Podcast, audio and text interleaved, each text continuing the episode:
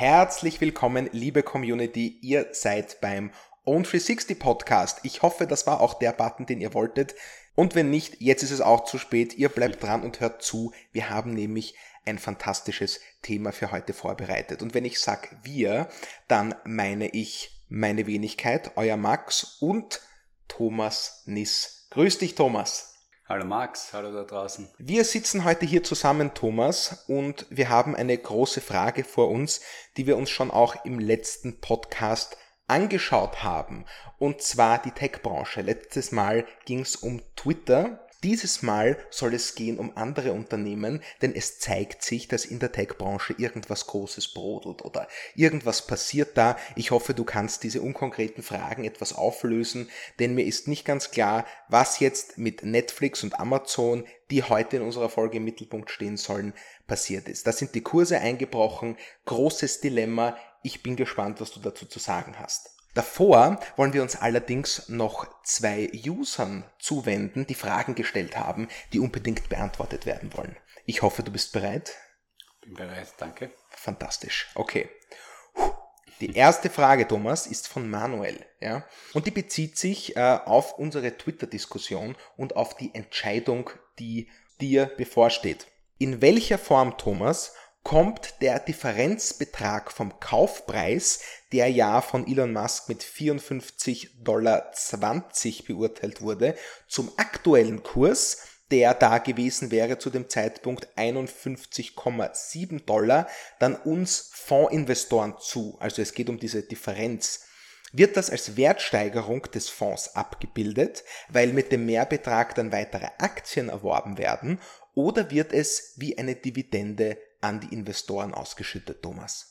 Na, Im ersten Moment ist es äh, so, dadurch, dass es ja hier dann zu einem sogenannten Delisting kommt, also das Unternehmen soll ja von der Börse genommen werden. Also das nennt man Delisting. Ja, weil ah, genau okay. das auf die Börse bringen wäre das Listing, man listet ah, es, also man trägt es in die Liste ein, wenn du das so eindeutschen möchtest, in ja, die Liste ja. der börsennotierten Unternehmen. Ist es wie ein Verkauf und ein Verkauf kommt bei uns im Fonds als dann Cash an. Ja. Und da kommt eben nicht nur die Differenz an, sondern eben der gesamte Preis, also die Anzahl der Aktien mal die 54,2 US-Dollar, wenn die Transaktion jetzt zu diesem Preis schlussendlich dann durchgeht. Okay, ja. Ähm, das heißt, heute wäre, sie, wäre Twitter mit den knapp 51 Dollar bewertet. Ja. Äh, in dem Moment, wo die Transaktion closed, wie man das nennt, also quasi schließt, ähm, abgewickelt wird, ähm, würde dann der Preis auf die 54,20 sozusagen springen, ähm, würde genau um das auch den Fondswert erhöhen, wenn du willst. Okay. Und in Cash bei uns eben ankommen. Aha, okay. Und ähm, genau, und ähm, auf diesen Gewinn, den wir in dem Fall dann mit unseren Twitter-Aktien realisieren würden, würden wir dann ganz normal Steuer zahlen und das wird dann im Rahmen der Ausschüttungen abgeführt.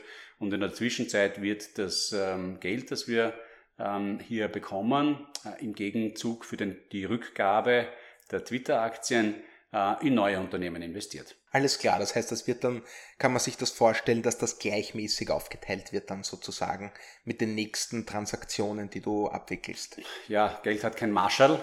ja, also das ist genauso wie eine Einzahlung, die kommt, äh, ist eben dann auch dieses Geld hier auf den Cashkonten der Fonds und von diesen Konten gibt es quasi unseren traditionellen Prozess, äh, wo wir einfach dran schauen, wie viel Geld ist da und dann eben unsere, auf Basis unserer Anlagestrategie die Unternehmen auswählen, auf die es momentan am besten passt. Das heißt, äh, so wie ich das jetzt verstehe, buchhalterisch ist das überhaupt keine große Sache. Das ist ein sehr üblicher Prozess, der bei uns stattfindet. Nein, genau. Und ich meine auch da, ich glaube, was, was noch viel relevanter, also ganz interessant dabei, Thema rundherum ist, diese Differenz zwischen dem 5420 und den 51x oder ich weiß nicht, wie es heute ist, die schließt sich immer weiter, je, nach, je näher man zu diesem Closing-Zeitpunkt kommt. Ah, okay. Ähm, weil die Differenz besteht ja nur deshalb, weil momentan nicht, nicht klar ist, ob, der, ob die Transaktion tatsächlich durchgeführt wird je näher man hineinkommt und je, je, mehr Dinge sozusagen aus dem Weg geräumt werden, wie Antitrust zum Beispiel, also monopolrechtliche Überprüfungen, ob ja. er das denn kaufen darf, was es ja. heute überall auf der Welt gibt fast, desto mehr Unsicherheiten der Abwicklung ist die Finanzierung jetzt wird ja gerade wieder darüber gesprochen, er will halt vielleicht doch nicht den ganzen Equity-Check selber zahlen, die 21 Milliarden, sondern schaut, dass er irgendwie andere Parteien findet, die ihn damit unterstützen je mehr Unsicherheiten aus dem Markt gehen, desto eher wird sich auch der Preis an der Börse diesen 54,20 annähern. Und so dass du dann in dem Moment, wo es tatsächlich closed, auch gar keinen Unterschied mehr merken wirst, weil er dann kurz davor genau auf den 5420 ist. Ah, das ist interessant. Das ist natürlich, äh, weil du letztes Mal, beziehungsweise das Mal, wo wir über Twitter gesprochen haben, gesagt hast, der Preis der Aktie ist nur deswegen jetzt noch unter diesen 54,20, weil eben diese Unsicherheiten bestehen, die du gerade angesprochen hast. Richtig, weil normalerweise ist es eine klassische sogenannte Arbitrage-Möglichkeit. nicht, ich habe da draußen jemanden, der sagt, ich kaufe die Aktie für 54,20 ab und ich habe einen Markt, der sie mir um 51 XY verkauft. Nicht, wenn ich jetzt mit hundertprozentiger Gewissheit weiß, dass die Transaktion durchgeht, na, da mache ich jetzt nichts anderes als, als Twitter-Aktien kaufen, weil jetzt kaufe ich sie für 51,20 und in drei Monaten verkaufe ich sie für 54,20, nicht? Und das würden alle machen. Ich meine, da draußen gibt's tausende von Desks, ähm, wie man das so schön sagt in der Fachsprache, also Menschen, die auf Tischen sitzen bei irgendwelchen Banken oder Hedgefonds oder anderen Fonds, die genau auf das warten.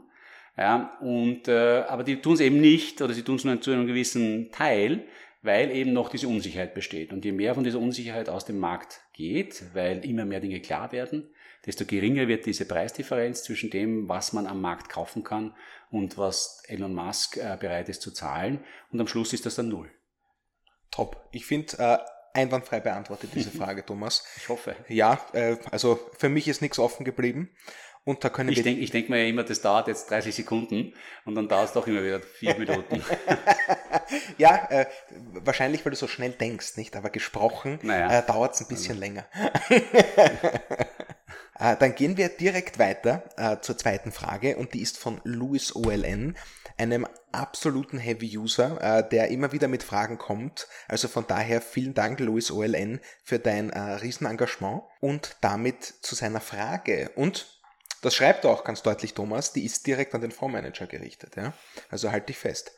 Als Fondsmanager hat man wahrscheinlich leichter Zugang zu Informationen von Unternehmen. Damit meine ich, dass diese einem die Infos hinten nachwerfen.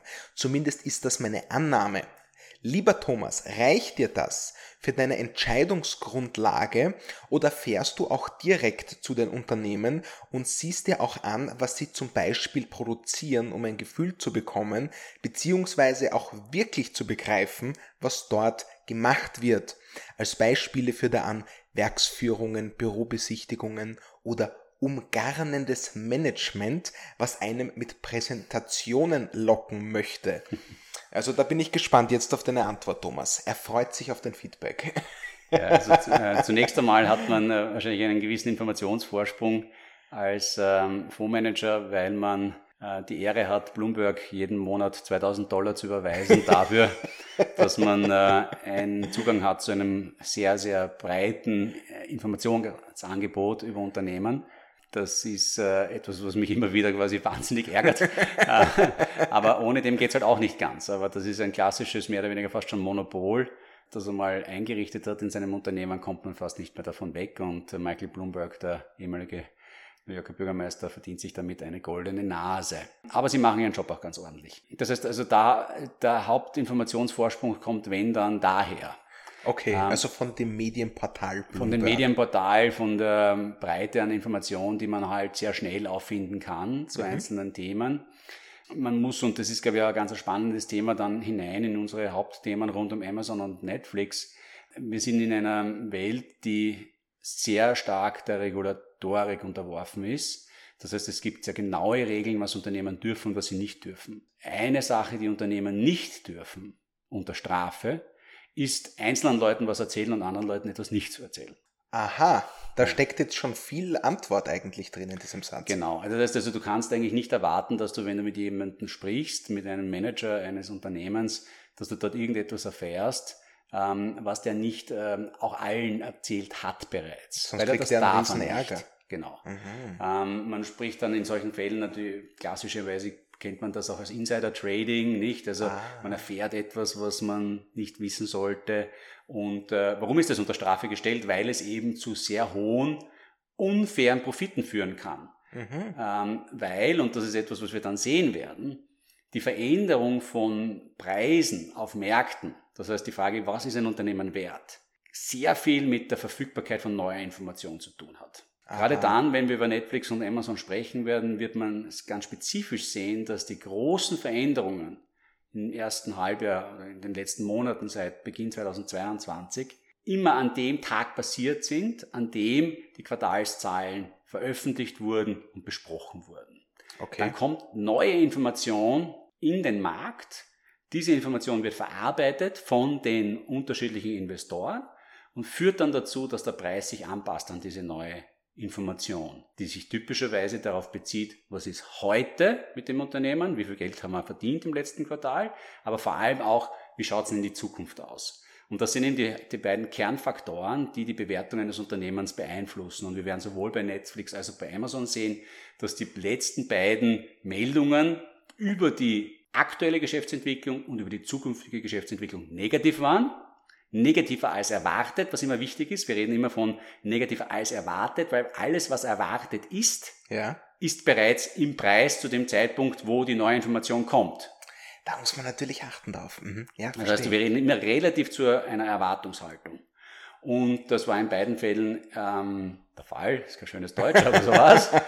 Und dementsprechend ist es auch ähm, sehr herausfordernd, äh, über das Gespräch mit äh, Management Information zu bekommen, die nicht generell verfügbar ist, weil das unter strenger Strafe steht. Ich, äh, der sehr viele äh, CEOs, auch insbesondere im österreichischen Umfeld, äh, persönlich kenne, weiß, dass die mit unglaublicher Penibilität darauf achten, nichts zu sagen, was in irgendeiner Art und Weise marktbeeinflussend sein könnte, weil das kann sie am Ende des Tages auch den Job kosten.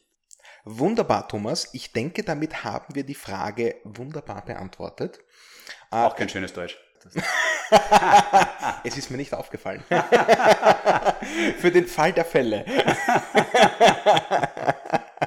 ja, jetzt sitzen wir in einem Boot, Thomas. Ja, so ist es. Schickt uns auch weiterhin bitte eure Anregungen, wir freuen uns. Und folgt uns unbedingt äh, auf äh, Spotify und Apple Podcasts und Soundcloud. Das freut uns nämlich ganz besonders. Und damit wollen wir euch nicht weiter auf die Folter spannen. Thomas, wir sind eigentlich eh schon ins Thema jetzt eingestiegen über die letzte Frage, aber wir machen es jetzt nochmal ganz deutlich. Meine Frage ist, was ist los in der Tech-Branche? Letztes Mal habe ich über Twitter geredet, das ist natürlich eine Ausnahmesituation, keine Frage. Äh, Im ähnlichen Zeitraum ist aber auch bekannt geworden, äh, dass der Kurs von Netflix massiv eingebrochen ist. Äh, auch Amazon hat unglaubliche Summen an Wert verloren an der Börse. Äh, ich möchte gerne, dass du uns verständlich machst, äh, was die Hintergründe dieser Entwicklung sind. Ja? Was geht da ab, Thomas? Was steckt hinter diesen Einbrüchen? Ja, äh, vielen Dank für die Frage. Die geht sozusagen ins Kern und ins Mark, ähm, auch ein bisschen unserer Arbeit. Exzellent. Interessant ist ja vor allem auch, wenn man es jetzt mit Twitter vergleicht. Also Twitter ist da ja in einer, ich würde mal fast sagen, äh, sehr positiven Position zurzeit. Äh, in einer Phase, in der die Bewertungen gerade in der Technologiebranche sehr stark nach unten korrigieren, ähm, gibt es hier ein Angebot, das Twitter deutlich höher bewertet hat als das, was die Börse ähm, äh, sozusagen zu dem Zeitpunkt, als ähm, Elon Musk begonnen hat zu kaufen, an Wert Twitter zugeschrieben hat. Schöner Blick Was wahrscheinlich auch einer der Gründe ist, warum relativ schnell das Board sich quasi dafür jetzt entschieden hat, ähm, diese, dieses Angebot äh, anzunehmen oder zu unterstützen, ähm, weil man sich eigentlich da damit äh, wirklich ganz äh, diametral anders momentan gerade entwickelt, ähm, als ähm, die äh, internationale Technologiebranche und insbesondere auch die amerikanische. Äh, bevor ich jetzt quasi auf die beiden Unternehmen eingehen möchte, möchte ich nur kurz einmal ein bisschen einen kleinen Rahmen ziehen. Bitte. Äh, damit man das auch ein bisschen einordnen kann. Also ich habe mir angesehen, ähm, gestern dazu, und wir sind jetzt mittlerweile in einer Phase mit unserem Podcast, wo ich mich tatsächlich auch schon ein bisschen vorbereiten muss und äh, nicht nur, nur aus dem Stegreif erzählen kann, aber das tue ich natürlich besonders gerne. Ähm, und wenn man sich jetzt zum Beispiel über die letzten sieben Jahre ähm, die Entwicklung der globalen Aktienmärkte anschaut. Ja. Das heißt, wir reden jetzt hier von äh, Ende 2013 ja. bis Ende 2021. Okay. Ja, also so quasi diese Phase, bevor es jetzt zu dieser Korrektur gekommen ist. Ja. Ja. Dann haben wir im, äh, im globalen Markt, in den entwickelten Ländern, das ist immer ganz wichtig, weil also das Produkt, das da viele kennen, das ist immer dieser MSCI World. Ja, ja. Ähm, der investiert ausschließlich in äh, Märkte der entwickelten Länder, also ja. da ist kein Emerging Market Exposure drinnen. Ah, also das aha. ist jetzt nicht die ganze Welt, so wie Welt eben gingen würde, äh, sondern es ist eben nur das, was man gemeinhin als entwickelte Märkte betrachtet. Okay. Ähm, während es gibt auch ähm, Indizes, die die ganze Welt abbilden. Ähm, das wäre in dem Fall allerdings heißt das dann All Country World. Ist sehr verwirrend, ähm, ist ja. aber so. Aber wenn man sich den äh, MSCI World anschaut, dann hat er in den letzten sieben Jahren eine Gesamtperformance von knapp 120 Prozent wow. ähm, abgeliefert. Das entspricht einer jährlichen Wertsteigerung von knapp 12 Prozent. Okay. Das ist jetzt ohne die Berücksichtigung von Wert, also Geldwertverlusten durch Inflation. Ja, also ja, ja. Die nominale ja, ja. Rendite. Das heißt, über diesen Zeitraum ist der Indexwert pro Jahr und damit der durchschnittliche Wert der Unternehmen äh, um 12 Prozent gestiegen. Das ist jetzt sozusagen MSCI World, also alle Unternehmen der entwickelten Welt. Okay, kenne mich Nicht aus. ganz alle, aber so ziemlich alle. Dann, ähm, wenn man sich dann sozusagen auf den amerikanischen Markt jetzt fokussiert, ja. ähm, der uns ja interessiert, auch wenn wir uns Amazon und Netflix dann anschauen, ähm, gibt es den Leitindex für den amerikanischen Markt, wo auch alle Industrien abgebildet sind, den sogenannten S&P 500. Okay. Das sind die 500 größten Industrie-, Technologie-, was auch immer Unternehmen Amerikas. Der ist in den letzten sieben Jahren bis Ende 2021 um knapp 15 Prozent pro Jahr gestiegen. Okay, okay. Ja, also wir haben historisch schon eine sehr starke, natürlich eine tolle Rendite auf den globalen Aktienmärkten gesehen. Wir haben eine noch stärkere Rendite in den USA gesehen, ja. über alle Industrien. Und wir haben vor allem im Technologiebereich eine sehr starke Entwicklung gesehen, weil wenn man sich nur den amerikanischen Technologiebereich anschaut, ja. dann war die durchschnittliche Rendite der letzten sieben Jahre 19,9 Prozent. Wow. Welcher Index ist das jetzt, Thomas? Das wäre jetzt der Nasdaq. Also das Alles ist der. Ähm, sozusagen der Index der amerikanischen Technologiebörse. 19 Prozent.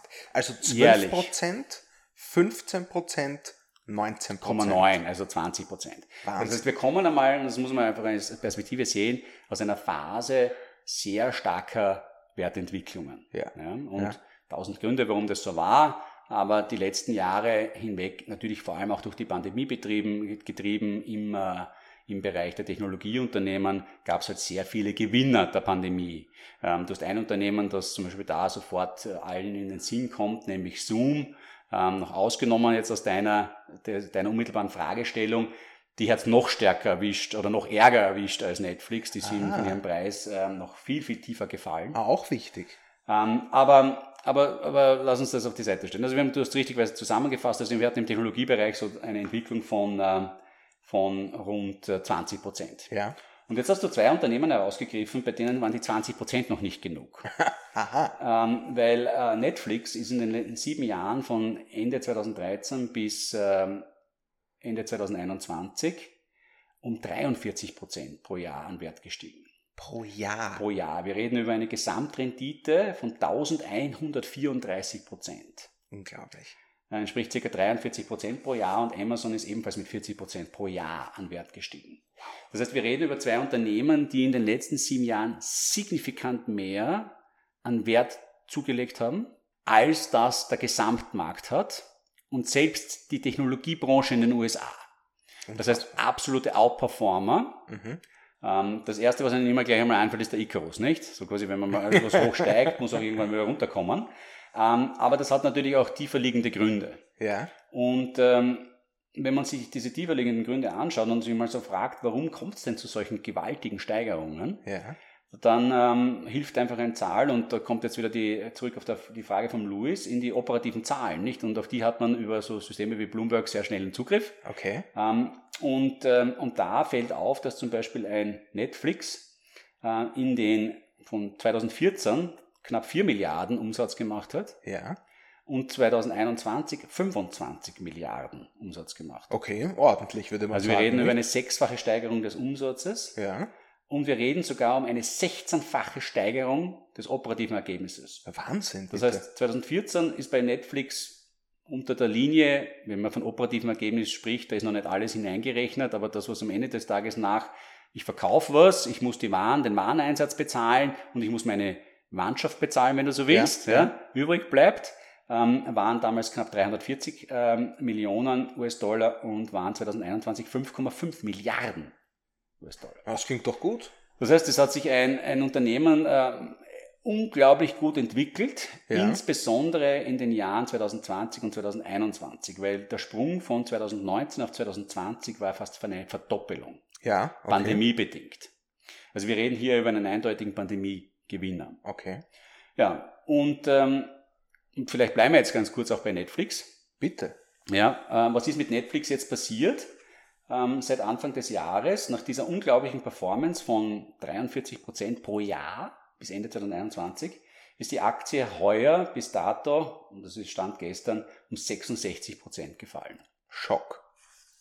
So, und diese 66 Prozent ist sie äh, zwar kontinuierlich gefallen, Ja. aber insbesondere immer im Moment der sogenannten Earnings Releases. Börsennotierte Unternehmen, je nachdem an welcher Börse man notiert ist, gibt es da unterschiedliche Regeln, aber zumindest die an den großen Börsen notieren, müssen typischerweise jedes Quartal ihre Zahlen offenlegen. Mhm, das kennt man. Genau, das wird dann sowohl schriftlich gemacht als auch in einem sogenannten Earnings Call dann schlussendlich vom Management ähm, ähm, kommentiert.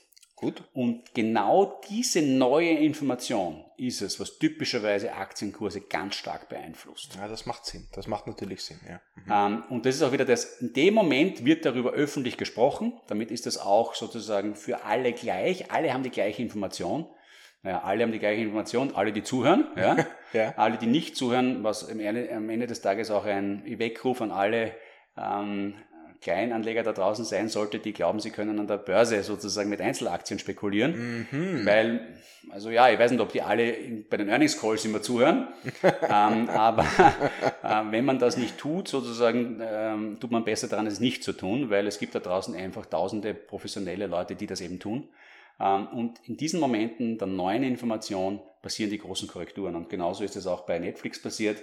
Ähm, Mitte, Ende Januar diesen Jahres ähm, Q4, also die, der Earnings Call, in dem man über das vierte Quartal gesprochen hat, Ja. 2021, Ja. äh, die Aktie von 500 auf 350 Wahnsinn.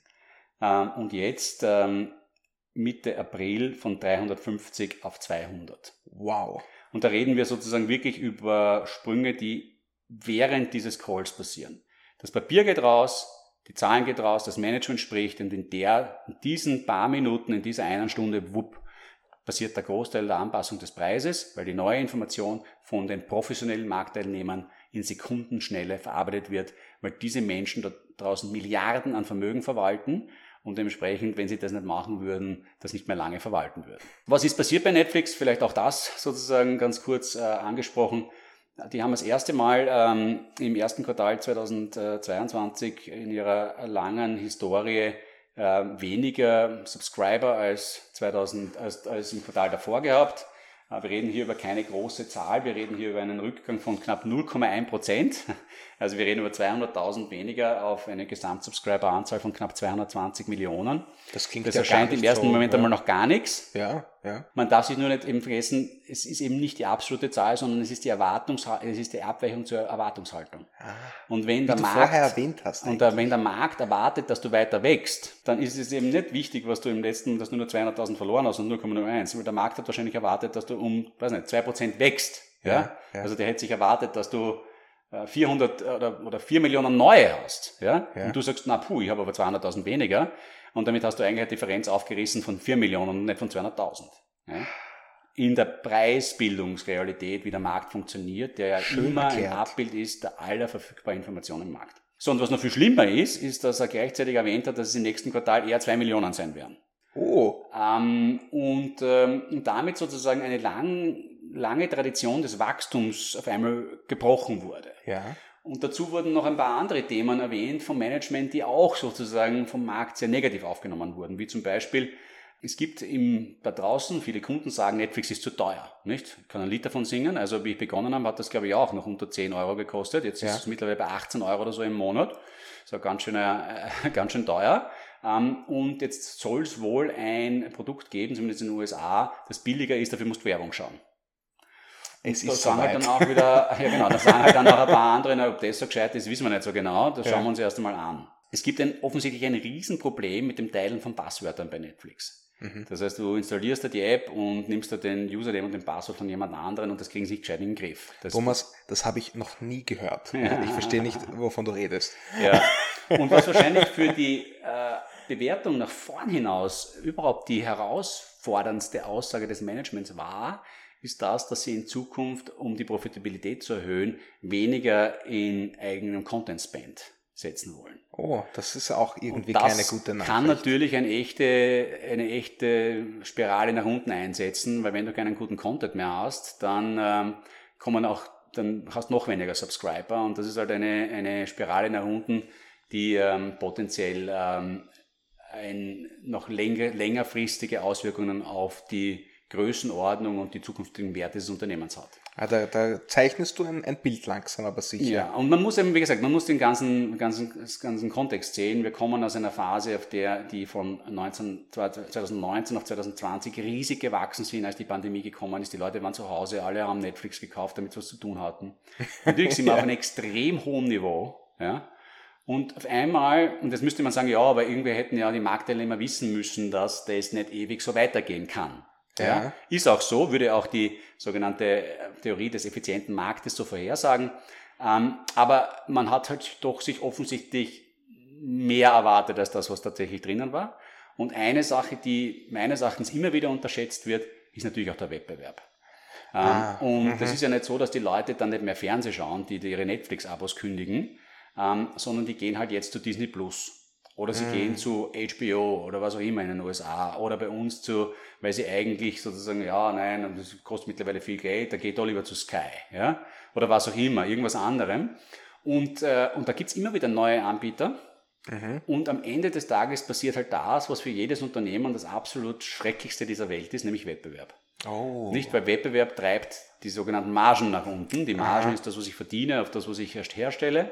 Und je mehr Leute was Vergleichbares herstellen, desto dünner sind typischerweise die Margen. Für den Konsumenten ist das gut, für den Unternehmen ist das schlecht. Äh, Unternehmen wünschen sich immer, der Buffett wird das nicht, äh, ähm, wird das sozusagen, wird nicht faul, das zu erwähnen. Und das Schönste ist, wenn man keinen Wettbewerb hat, weil dann kann man so viel verlangen, wie man möchte. ähm, bei Amazon schaut die Situation ein bisschen anders aus. Dort haben wir auch jetzt ein Unternehmen, das sich gigantisch entwickelt hat in den letzten Jahren. Ja. Ähm, wir haben ähnlich wie bei Netflix auch über diesen Zeitraum, den, wir uns an, den ich mir da angeschaut habe, von 2014 ähm, 67 Milliarden Umsatz, 2021 400 Milliarden Umsatz. Das heißt, wir reden hier über ein Unternehmen, das jeden Tag mehr als eine Milliarde US-Dollar umsetzt. Unfassbar. Unfassbar. Wir reden über ein Unternehmen, das 2014, äh, also das ist noch nicht so lange her, ja, ja. Äh, knapp 4 Milliarden operatives Ergebnis gemacht hat ja. und 2021 56 Milliarden operatives Ergebnis gemacht hat. Also ein Unternehmen, das jede Woche eine Milliarde US-Dollar verdient. Wow.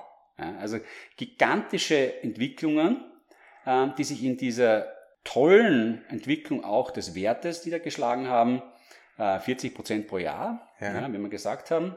Aber auch dort wieder natürlich gigantische Effekte aus der Pandemie. Ja. Wir reden von 2019 35 Milliarden operatives Ergebnis zu 47 Milliarden 2020. Das macht einen Riesenunterschied. Gigantischer Sprung durch die Pandemie. Da bekommen wir dann auch schon ein bisschen so zur, was ist jetzt los bei Amazon eigentlich? Ja. Die mussten natürlich, die haben natürlich auch, äh, um all das zu tun, was sie tun, nämlich sie sind ja vor allem auch ein großer Logistikkonzern, irrsinnig viel Geld investiert. Ja. Und wie viel Geld, das hat mich selbst ehrlich gesagt aus den Socken gehaut, die haben 2021, sage und schreibe, 52 Milliarden US-Dollar an sogenannten Capital Expenditures gehabt.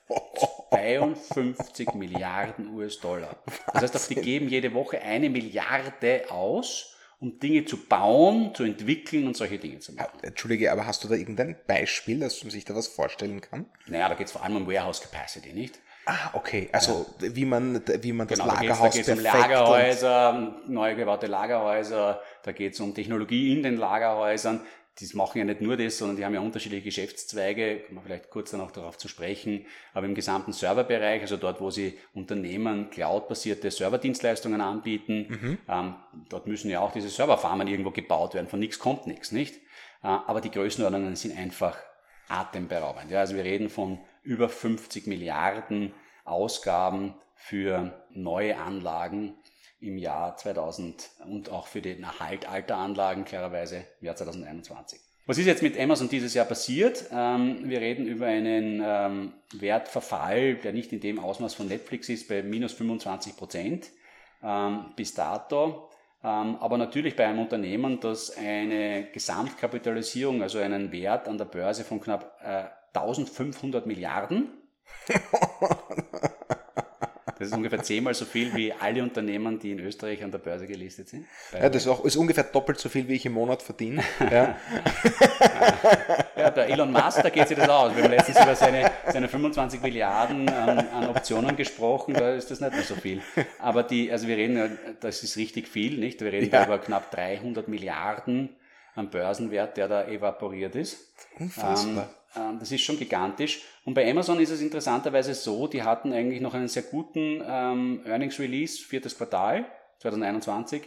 Und erst der Release jetzt über die ähm, Earnings im ersten Quartal 2022 hat den Schock gebracht. Ähm, an dem Tag ist die Aktie von knapp 2900 auf 2500 hinunter, ähm, nachdem sie ähm, Mitte März, Ende März bei knapp 3400 war. Wahnsinn. Also aber auch da wieder eindeutig zu sehen, neue Information am Markt, starke Reaktion der Marktteilnehmer in der Anpassung ihrer Erwartungshaltungen, was Amazon denn gerade wert ist. Und bei Amazon ist es sicher so, dass die ähnlich wie aus Netflix natürlich die klassischen äh, Gewinner der Pandemie waren. Ja. Die Leute sind nicht mehr shoppen gegangen, sondern sind halt, haben alles online bestellt. Ja. Ähm, ich kann mich erinnern, ähm, in Gespräch mit, äh, mit Peter Ummandum, ähm, einem der Vorstände der österreichischen Post, ähm, dass dort in den Lagern auf einmal sind ganze Schaukeln dort angekommen, nicht, die dann quasi mit der Post versendet werden mussten, weil die Leute wirklich alles begonnen haben, äh, online zu bestellen. Das hat natürlich auch die Post damals vor große Herausforderungen gestellt. Ähm, aber auch bei denen wird man natürlich sehen, dass das mit dem E-Commerce momentan stark auch wieder rückläufig ist, gegen mhm. auf Basis der hohen Niveaus. Also ich habe letztens gestern nur die Zahlen von der Deutschen Post gesehen. Also da reden wir über massive Rückgänge des Paketvolumens im okay. ersten Quartal. Mhm. Ähm, das heißt, das wird auch dort wieder Themen haben. Aber Amazon und äh, insbesondere das Thema, und das finde ich auch wieder so, äh, diese großen Zahlen, ja, die haben einfach massiv an Kapazität aufgebaut ja. äh, während der Pandemie. Also Lagerhäuser gebaut, Menschen eingestellt. Und jetzt eine Frage an dich, lieber Max. Ja. Wie viele Menschen glaubst du, hat Amazon 2020 und 2021 eingestellt? 2020, 2021, ja, wenn ich mich da jetzt an der Wurzel aus 3 mal Pi orientiere, mal 84,3, ich würde sagen 150.000 Menschen. 780.000 Menschen. eine Gesamtbelegschaft von 1,6 Millionen. Das sind Bevölkerungen von Städten und also Ländern. Das ist wirklich, das ist wirklich atemberaubend. Ja. Äh, und, äh, und jetzt ist der Markt natürlich zurückgegangen, jetzt sitzen viele von denen herum. Aha, okay. Das heißt, wir haben eine Zeit äh, des massiven Aus Kapitalausgaben hinter uns, ähm, des massiven Personalaufbaus. Das geht nicht ähm, ohne, dass du Effizienz verlierst. Mhm. Und äh, das war auch das, die klare Aussage vom Management, da müssen wir jetzt was tun. Wir müssen jetzt sozusagen wieder an unserer Effizienz arbeiten und schauen, dass wir wieder schlanker werden.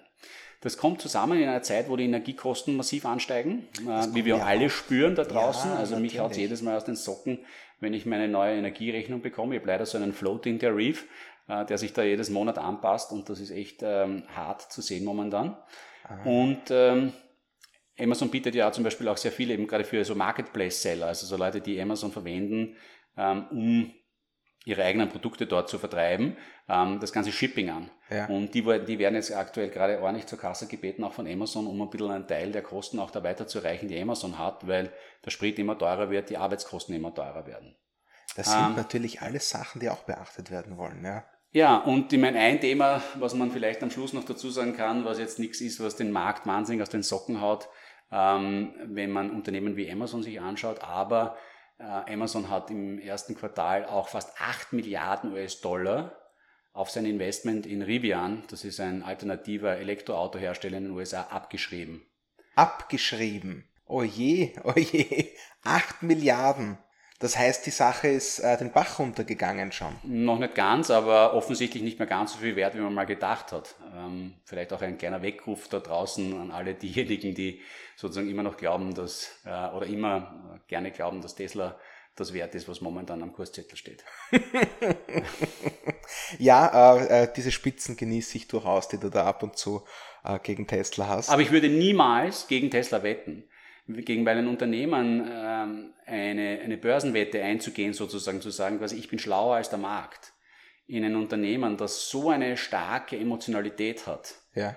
Ähm, da trifft ein altes äh, Sprichwort ähm, im Handel zu, der Markt kann viel länger irrational bleiben, als man selbst liquide bleiben kann. Der ist gut. Ja. Der, der ist, er ist auf jeden Fall richtig. Ich weiß nicht, ob er gut ist, aber er ist auf jeden Fall richtig.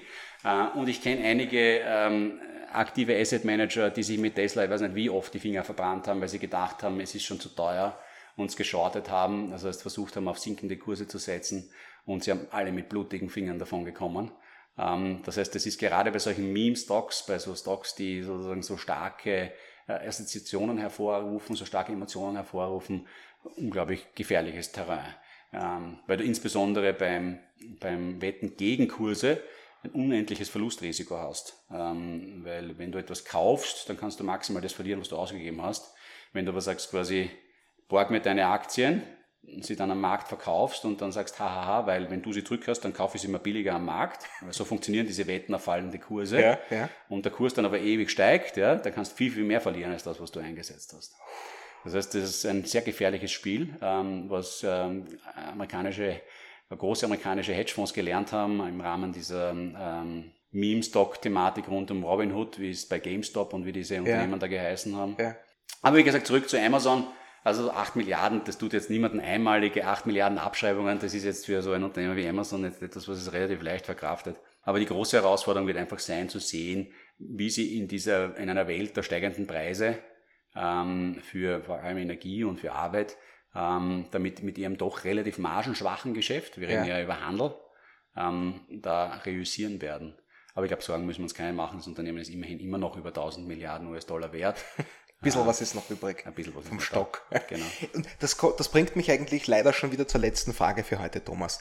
Ähm, kannst du eine Einschätzung darüber treffen, wie die Unternehmen auf diese Einbrüche reagieren werden? Sprechend von Netflix und Amazon jetzt. Ja, ich habe es eh schon kurz angedeutet. Also bei Amazon war gar eindeutig der Punkt da, wir haben vielleicht auch überinvestiert. Mhm. Äh, wir mussten sehr schnell wachsen, um das alles abzuwickeln, was wir abwickeln konnten die letzten zwei Jahre. Jetzt ist der Demand nicht mehr so groß da. Jetzt müssen wir mal wieder gesund schrumpfen, wenn du so möchtest. Mhm, ja. Okay. Ähm, das heißt, bei Amazon wird sicher jetzt eine Phase kommen, wo man dort wieder stark auf die Kosten schauen wird intern. Man wird schauen, dass die Kapazitäten gut ausgelastet werden. Momentan ist zu viel da. Man muss sozusagen hineinwachsen in diese Kapazitäten. Ähm, man wird weniger Geld ausgeben für neues Wachstum im Sinne von neue Lager, Lagerhäuser und solche Themen. Das heißt, man wird sich darauf fokussieren, jetzt nicht den Umsatz zu steigern, sondern dass mehr vom Umsatz übrig bleibt, wenn man das so sagen möchte. Ähm, und bei Netflix, ah, ich meine, ich glaube, das ist eine wahnsinnig schwierige Situation. Ja. Ähm, das, ist, äh, das ist fast schon ein bisschen wie im Pharmabereich, kommt man das heute vor, bei diesen ähm, Streaming-Anbietern, äh, wo du davon lebst, dass du ab und an einfach das Glück hast, dass du etwas hast, was alle haben wollen. Nicht? Also im Pharmabereich ist es ja auch ein bisschen so, da forschst du so dahin, ja, natürlich ja. zielgerichtet, aber am Ende des Tages verdienst du nur dann richtig viel Geld, wenn du zufälligerweise gerade Glück hast, dass du etwas entdeckst, was einen riesigen Markt adressiert ja. und gerade kein anderer macht. Ja. Und ähnlich ist das irgendwie bei diesen Streaming-Anbietern, nicht? Wenn die jetzt gerade eine Serie haben, von der dann alle zu reden beginnen, Stranger Things. Ja, ja. ja dann kaufen die Leute auch alle wieder Netflix-Abos, weil sie Stranger Things schauen wollen. Ähm, und wenn du die nicht hast, dann kannst du auch in kürzester Zeit ein Nobody werden. Puh, okay. Knallhartes und, äh, Geschäft. Ja, also das ist schon, also das ist, also wie gesagt, man kann auch im Pharmabereich sehr viel Geld langfristig verdienen und ab und an hat man dann sozusagen einen, einen pandemiebedingten, auch dort im Sinne von quasi Booster. Ähm, aber, aber es ist ein, es ist ein Geschäft, das Zunehmen von also Zufallstreffern, weil du kannst einfach den, das, was die Menschen da draußen wollen, ist wahnsinnig schwer vorherzusagen, was wirklich gut ankommt. Und äh, dementsprechend musst du viel Geld investieren, damit du diese Zufälle, wenn du so willst, äh, erzwingst. Ja, und ob Netflix, wie sich, wie sich das ergeben wird gegen die Konkurrenz, die sich da draußen im Markt etabliert, die sich oft etablieren kann, weil sie ein oder zwei äh, tolle Treffer haben. Mit ja. Apple, Apple ist in den Markt natürlich auch massiv eingestiegen mit Apple TV Plus. Ja. Natürlich, äh, das darf man nicht vergessen. Mhm. Apple hat die Möglichkeit, diese Dinge ähm, zu bündeln, nicht? Also da gibt's ja auch dieses Gesamtabo, da zahlst du dann ein bisschen weniger und hast Apple Music und dann hast du aber Apple TV Plus auch noch und dann hast du natürlich Apple Arcade, wo du irgendwie tausende Videospiele hast. Das versucht natürlich Netflix auch zu machen. Ja. ja. Die haben jetzt ja auch Videospiele auf der Plattform. Ja, ja. Aber da musst du halt auch einmal hinkommen und gegen so ein Ding wie Apple muss halt auch einmal ankommen. Und wenn du da draußen ein paar solche Player hast, ähm, dann ist das schon hart, nicht? Und, äh, und in gewisser Weise hast du einzelne Bereiche des, ähm, des Pay-TVs, die traditionell von mehr oder weniger spezialisierten äh, Anbietern dominiert wurden, wie zum Beispiel Sport. Ja? Und äh, gegen die tust du sehr schwer. Also die Leute, die Sport vor allem im Fernsehen schauen, ja, da gibt's halt auch die Zones dieser Welt und eben die Skys dieser Welt, die da langfristige Verträge mit der FIFA und äh, solchen Playern haben. Ja, das ist nicht ganz so einfach. Also ich glaube, das ist ein wahnsinnig schwieriges Geschäft. Ähm, mhm, das habe ich gar nicht so äh, gewusst, dass das, dass das Streaming-Geschäft tatsächlich so eine, eine komplizierte Grundlage auch hat, wie du sie gerade beschreibst. Ja, ich meine, es ist halt, ja, Aber du schaust irgendeinen Blödsinn schaust du ja nicht an im Fernsehen, nicht? Ja, natürlich, ja und es ist auch ja, sehr stark eben Momentum getrieben. Mhm. Ja, einer redet von einer Serie und der nächste redet von der Serie und dann wollen es alle schauen und dann kaufst du halt einmal für ein paar Monate die Subscription und dann cancelst du es wieder. Netflix sehe ich sehr herausfordernd. Ja? Ähm, und ich glaube, bei den Leuten haben sich natürlich auch über die letzten zwei Jahre viele Subscriptions angesammelt. Ja. Ähm, und ja, jetzt werden die Lebenserhaltungskosten teurer. Mhm. Und wenn ich mir da denke, dass dann halt irgendwie, dann hast du irgendwie, weiß nicht, Spotify, dann hast du irgendwie Netflix und dann hast du vielleicht noch irgendeine Sport-App, wo du irgendwie zahlst, dann mhm. bist du gleich mal bei 30, 40 Euro im Monat. Mhm. Ja, und dann, wenn es halt alles teurer wird, wird man sich halt überlegen, wo man die 10, 20 Euro hernimmt und dann muss halt irgendeine Subscription gehen. Uh, Thomas, vielen Dank für dieses herrliche Gespräch. Ich fühle mich jetzt deutlich besser informiert, was das Chaos in der Tech-Branche betrifft. Ja, also gerade was Netflix, Amazon und auch Twitter betrifft, vielen Dank. Du hast hier, glaube ich, der Community einen ganz wichtigen Dienst erwiesen. ich bin schon froh, wenn es unterhält. Ja, ähm, ich glaub, ja, äh, ja. Und, und in gewisser Weise einen, ein Warnruf auch ist, ähm, zu glauben da draußen, dass man selber die Dinge besser weiß, die am Kapitalmarkt passieren. Ähm, das ist sehr, sehr schwierig. Da draußen gibt es äh, für sehr viele hochbezahlte Menschen, die nichts anderes tun, als sich darum zu kümmern, dass man das als kleiner Privatanleger auf die Dauer besser kann, ist unmöglich. Und dementsprechend gibt es ja Leute wie uns, die versuchen, quasi Produkte anzubieten, die das nicht notwendig machen. Ähm, und meine Hoffnung ist, dass das, ähm, dass das möglichst viele da, da draußen machen. Ich meine, vielleicht als abschließendes Wort, ich habe es zuletzt, ich habe die Zahlen nicht mehr im Kopf, aber wenn man sich anschaut, was die Anleger äh, bei Robinhood dieses Jahr an Geld bereits verloren haben, da schlackern ihnen die Ohren. Thomas, äh, damit bleibt mir nur noch zu sagen, vielen Dank. Und äh, an euch da draußen, ich hoffe, es hat euch gefallen. Mir hat's gefallen, Thomas hat's gefallen. Ich wünsche euch einen guten Morgen, eine schöne Mittagspause oder einen guten Abend, je nachdem, wann ihr euch das anhört. Ciao. Ciao.